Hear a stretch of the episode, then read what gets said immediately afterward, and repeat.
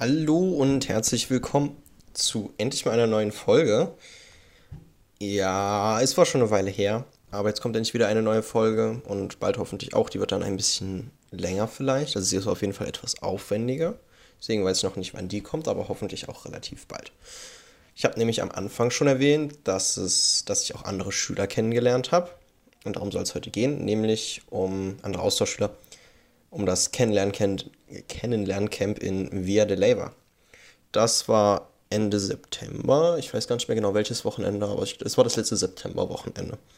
Und da bin ich dann, ich glaube, mit Mittwoch oder am Donnerstag morgens um vier mit den anderen Austauschschülern aus Via Vicencio, über die ich dann auch noch gleich rede, losgefahren und nach Bogota gefahren. In Bogota haben wir dann kurz was gefrühstückt und sind von da aus schon mit neuen Austauschschülern, die ich noch gar nicht kannte, die halt aus Bogota kommen, mit dem Bus weiter nach Via de Leyva gefahren. Es war dann auch nochmal drei, vier Stunden. Wir sind unterwegs nochmal zur Puente de Boyaca gefahren. Das ist ein ziemlich wichtiger Ort für Kolumbien, weil dort ein sehr entscheidender Kampf stattgefunden hat zwischen den Spaniern und den Kolumbianern. Und Simon Bolivar hat die halt angeführt. Das ist, der wird auch ziemlich als der Befreier sozusagen gefeiert. Und das wurde dann eben, das wurde dort ausgetragen und dadurch ist dort ein Denkmal, das ist auch nicht so weit weg von Via de Ley war. Gott, ich hoffe, man hört die Vögel nicht zu so sehr oder andere Hintergrundgeräusche. Es gibt hier Vögel, die sind so unglaublich laut. Und naja, das, ähm, deswegen gibt es ja auch einen Nationalfeiertag an einem sehr schönen Datum, nämlich am 7. August. Und eben weil wegen diesem Kampf, der da ausgetragen wurde. Und dann sind wir auch weiter nach Leyva gefahren. Es war, also es ist wirklich sehr, sehr schön von der Natur. Also man kann die ganze Zeit aus dem Fenster schauen. Es sieht wirklich so, so schön aus. Alles so mit Bergen und so weiter. Via de Leyva liegt auch immer noch ziemlich hoch. Ich glaube auf 2000 Höhenmetern. Ist alles von Bergen umgeben. Ist einfach wirklich eine super schöne Natur und auch Via de Leyva selbst, das ist ein kleines Dorf, ziemlich viel für Tourismus, zwar nicht für Ausländer, sondern mehr für Kolumbianer, aber man sieht es ihm halt schon noch an, es ist wirklich, es ist klein, also es hat schon noch so um die 20.000 Einwohner, aber es ist trotzdem sehr, sehr hübsch immer noch. Und aus diesem Dorf kommt auch Kata her, die bei uns gewohnt hat. Und die Familie von ihr hat dort auf mich gewartet, weil sie mich gerne kennenlernen wollten. Und ich habe sie dann auch kennengelernt. Und die Austauschschülerin, die dort gewohnt hat, Leni, die kommt aus Deutschland, die wohnt, glaube ich, in der Nähe bei Münster oder so. Und die Familie von Katha war wirklich sehr, sehr nett. Die haben mir auch so ein Geschenk gegeben, so einen Beutel mit so verschiedenen Essenssachen. Das war total lieb. Und ja, viel mehr ist an dem Tag auch nicht mehr passiert. Generell das Intro-Camp jetzt alles einzeln zu erklären, ist nicht so spannend. Wir haben über die Regeln vom Austausch nochmal geredet. Wir haben über Sachen wie Reisen geredet. Wir hatten ein bisschen Spanischunterricht, der jetzt aber auch nicht super grandios oder besonders war. Wir haben die Stadt ein bisschen gesehen, weil wir so eine Stadtrallye hatten und auch einzelne Läden und so weiter. Aber ansonsten hatten wir auch gar nicht so viel Freizeit in der Stadt, nur einmal ein bisschen abends. Aber ansonsten ist auch nicht so viel mehr passiert, außer dass man eben sehr, sehr viele Leute kennengelernt hat. Und zwar sehr, sehr vielen Nationalitäten. Also wir waren 61 Austauschschüler und es waren immer noch nicht alle da. Also es sind danach noch ein, zwei oder so gekommen. Und die, es waren zwölf Nationalitäten zusammen. Ich habe die mir aufgeschrieben, weil es eben viele waren. Es war Finnland, es war Schweiz, Deutschland, natürlich Kolumbien, weil halt auch Kolumbianer da waren habe ich jetzt mit dazu gezählt. Also mit Kolumbien sind es dann 13. Brasilien, USA, Dänemark, Tschechien, Slowakei, Polen, Frankreich, Belgien, Österreich. Ich glaube, ich habe nichts vergessen. Aber es waren auf jeden Fall sehr viele. Die Mehrheit der Leute kommt aus Frankreich und Deutschland. Also das sind wirklich sehr, sehr viele. Und der Rest ebenso aus den anderen Sachen verteilt. Und was wir noch ein bisschen in Aktivitäten gemacht haben, was erwähnenswert am letzten Tag, sind wir reiten gewesen so ein bisschen. Das war auch ganz lustig, weil ich glaube ich das erste Mal seit ich weiß nicht, ob es, also es war auf jeden Fall nicht das ganz erste Mal. Ich war schon mal vor Jahren in Österreich auf so einem Bauernhof reiten, aber es war seit Ewigkeiten das erste Mal reiten und es war, war schon ganz lustig. Und wir haben Tejo gespielt. Das gilt als Nationalsport. Der ist ziemlich witzig. Dort hat man so um, mit, ich weiß nicht wie vielen Metern Abstand tatsächlich, vielleicht so 10 Metern Abstand, hat man so zwei Schrägen, wo so ein Lehm oder sowas ist oder, oder Sand. Es ist mehr wie Lehm, Lehm trifft es, glaube ich, ganz gut. Oder Ton, sowas in die Richtung. Dann hat man Techos, das sind so kleine Wurfobjekte. Die sind relativ schwer. Da habe ich sicherlich auch ein Bild von oder so, oder kann jetzt finden im Internet. Das, die benutzt man eben zum Werfen. Und das Ziel ist eben, zwei kleine Papierdreiecke zu treffen. In der Mitte von dieser Schräge, wo man hinwerfen muss, ist so eine Art Rohr, wo dann fast kein, kein Lehm drüber ist. Und dort legt man die Dreiecke dann eben drauf, eins oben und eins unten, damit man eben einen gewissen Widerstand hat, falls so ein Techo da drauf trifft. Das Punktesystem habe ich mir leider nicht ganz gemerkt. Äh, auf jeden Fall bekommt man keine Punkte, wenn man daneben wirft. Man bekommt einen Punkt, wenn man in den Ton wirft. Man bekommt einen, wenn man ganz in die Mitte wirft. Man bekommt Punkte, wenn man diese Dreiecke trifft. Die sind auch mit Schwarzpulver gefüllt, die explodieren dann. Und die explodieren auch wirklich. Also, als ich das das erste Mal gesehen habe, habe ich mich total erschreckt, weil das ist wirklich schon ein ziemlicher Knall. Und das Lustige ist, ich hatte das vorher schon mal gespielt, aber ich glaube fast als einziger und die anderen wussten das alle nicht und die haben sich auch alle so schön erschreckt, obwohl ich schon wusste, was kommt. Das fand ich in dem Moment sehr, sehr witzig. Weil, ja, ich wusste halt schon, was kommt. Und ja, man, man kommt, bekommt halt verschiedene Punkte und es gilt als Nationalsport. Und ich habe mir sagen lassen, dass die richtigen Profis sich halt nebenbei noch gut mit Bier betrinken. Aber es macht auf jeden Fall ziemlich Spaß. Ich war auch gar nicht so schlecht. Das haben wir zum Beispiel noch gemacht. es gibt noch ein anderes Spiel, ich weiß gar nicht genau, wie das heißt. Da wirft, ist so Zielwerfen mit so ganz kleinen Metallringen. Und da hat man verschiedene Löcher, die man treffen muss, oder so kleine Frösche und dementsprechend bekommt man Punkte. Das habe ich bisher nur ein, einmal gespielt, glaube ich, oder nur wenig. Das ist tatsächlich gefühlt sogar schwerer als Techo. Aber ist auch ganz lustig. Da habe ich vielleicht auch noch irgendwo ein Bild. So, und jetzt will ich noch über die coolen Leute ein bisschen reden. Es gibt natürlich einige, aber ein paar, die ich dort getroffen habe, die ich erwähnenswert fand. Zum Beispiel Maxim. Maxim war sehr lustig. Das haben, den habe ich schon kennengelernt, als wir eine Pause gemacht haben auf dem Weg zu, nach Via de Leyva, um was zu essen weil der hat Deutsch gesprochen, aber es klang irgendwie ein bisschen nach Akzent. Und ich habe natürlich auch automatisch mit fast allen Leuten dort Englisch geredet, weil du einfach nicht weißt, wer woher kommt und so und weil halt alle miteinander Englisch geredet haben. Und Maxim kommt aus den USA, aus Boston, aber hat vier Jahre in Deutschland gewohnt und deswegen spricht er fließend Deutsch. Das fand ich ziemlich krass. Also er hat auch mich verstanden, selbst wenn ich, wenn ich schnell geredet habe und so. Und das ist für mich immer ein Zeichen. Wenn mich jemand versteht, wenn ich normal rede, dann kann er auf jeden Fall Deutsch. Und er hat auch irgendwie beim zweiten Versuch es geschafft, tschechisches Streichholzschächelchen auszusprechen. Und das ist auch, ist auch immer ein gutes Zeichen. hat meine Prüfung bestanden. Und er, er, spricht nicht ganz perfekt. Er meinte zwar selbst so, ja, ich glaube, ich spreche schon langsam ohne Akzent, aber da war ich dann so, mm, nee, du, also ohne Akzent sprichst du noch nicht, du machst auch noch ein paar Fehlerchen, aber das war nicht so schlimm. Das Lustige ist auch noch, er spricht auch noch Russisch, weil seine Mutter Russin ist, äh, muttersprachlich. Und sein Vater kommt aus Chile. Aber das Problem ist, das war leider sehr traurig, er musste seinen Austausch abbrechen. Ich habe ihn noch gefragt, warum, weil das Ticker das gar nicht verstanden habe. Ich habe ihn nach Via de Leyva nicht wiedergesehen, obwohl er halt in Bogotá, also relativ nah wohnt einmal, als ich was mit Austauschschülern gemacht habe, war er nicht da und danach war er dann halt schon in den USA und ich konnte nicht noch was mit ihm machen, was sehr schade ist, weil er halt wirklich sehr, sehr nett ist, äh, cooler Typ. und ja, musste zurück, weil irgendwie hatten seine Eltern Probleme mit dem Austauschkind, das dann letztendlich zurückgegangen ist und dann wollten sie plötzlich, dass er zurückkommt und dann musste er halt zurück. Und das finde ich sehr, sehr schade, weil das eigentlich einer meiner Lieblingsleute war. Dann gibt es noch Mess oder Metz oder weiß ich nicht, der kommt aus Dänemark. Sein Name wird M-A-D-S geschrieben, aber irgendwie Mess ausgesprochen, das habe ich bis heute nicht ganz verstanden.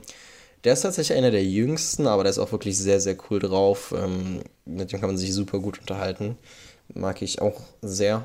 Deswegen gibt es halt nicht so viel zu erzählen, weil ja, Maxim war halt. Maxim ein Sonderfall.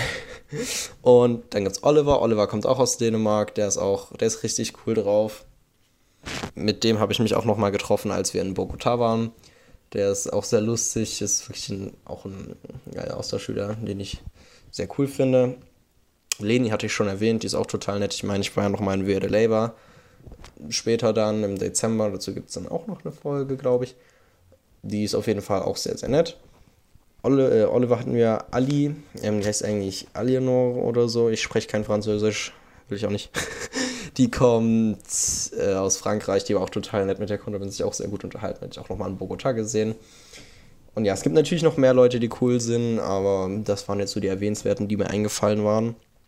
Und es gibt natürlich auch noch Leute aus Via Vicencio, die ich schon am ersten Wochenende tatsächlich kennengelernt habe. Als erstes gibt es Dustin. Dustin kommt aus den USA, beziehungsweise wenn man es jetzt ganz genau haben will, aus Ohio, beziehungsweise aus Cleveland, beziehungsweise aus Akron, was ziemlich nah bei Cleveland ist. Der hat nur wie viele Tage? Acht Tage nach mir Geburtstag. Sieht aber, glaube ich, älter aus als ich. Und der, der hat mir tatsächlich ein voll krasses Kompliment gemacht. Der, hat, der meinte zu mir, dass, dass er erstmal gar nicht, also dass das mein Englisch das beste Englisch ist, was er bisher von einem Europäer gehört hat. Und er meinte, also wenn er mich jetzt so auf der Straße treffen würde, würde er, glaube ich, jetzt nicht äh, feststellen können, dass ich, dass ich Deutsch bin. Von meinem Englisch her sondern ja, weil es halt so gut ist. Und das hat mich natürlich sehr, sehr gefreut, dass, mir, dass er mir das gesagt hat, dass mein Englisch so, so gut ist. Er meinte also, ja, also wenn jetzt, jetzt höre ich mittlerweile schon Akzente, aber ich bin auch Muttersprachler und so. Aber er meinte auch so andere Leute, das würden die niemals hören. Also zum Beispiel war ich mal mit ihm unterwegs und wir haben was gegessen. Und er meinte dann zu mir, was ich total witzig fand, weil mir das in dem Moment gar nicht aufgefallen ist, dass die Kolumbianer wahrscheinlich denken, dass wir beides Amerikaner sind, weil wir Englisch reden und die meinen ganz leichten Akzent eben nicht hören können. Aber Dustin, Dustin ist wirklich sehr cool, mit dem kann man sich sehr gut unterhalten. Der ist auch total interessiert. Man kann hier richtig gut irgendwelche Sachen über Deutschland erzählen. Alles Mögliche, so geschichtliche Dinge, kulturelle Dinge, irgendwelche politischen Sachen. Und man kann sich richtig gut mit dem unterhalten. Der ist sehr, sehr cool drauf, macht Witze und hat auch so gewisse gute Einstellung. Also ist jetzt nicht ein komischer Ami irgendwie, sondern ist halt wirklich ein sehr, sehr netter Typ. Dann gibt es Oscar.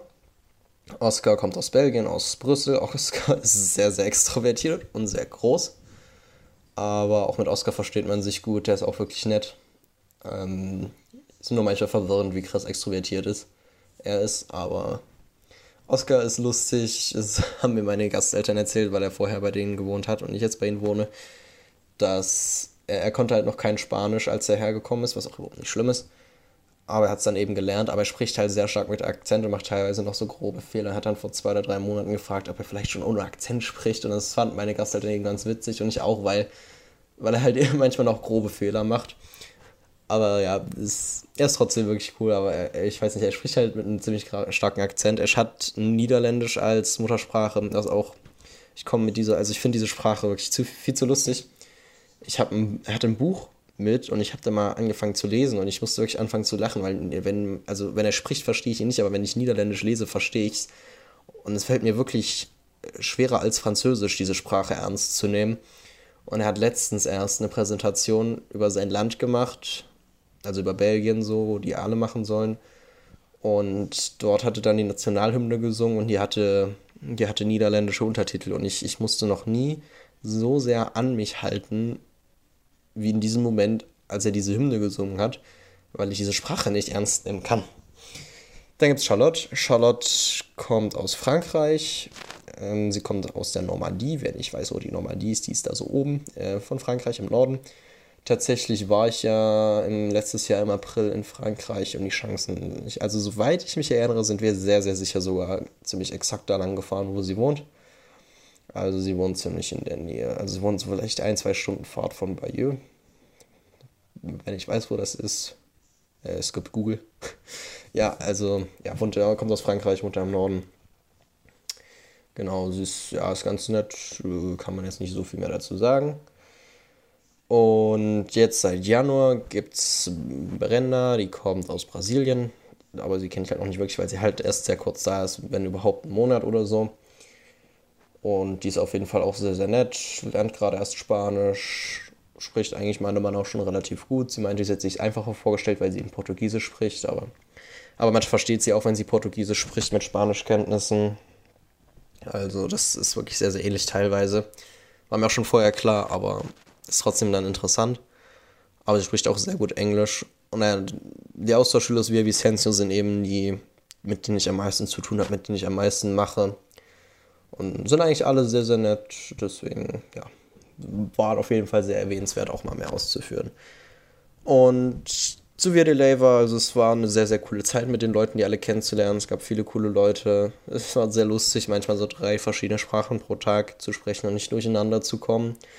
Leider sieht man die nur selten. Also zum Beispiel Metz, der auch so meiner Favoriten sozusagen zugehört, wohnt ziemlich weit im Süden von Kolumbien. Also den sehe ich wahrscheinlich nur auf den Reisen.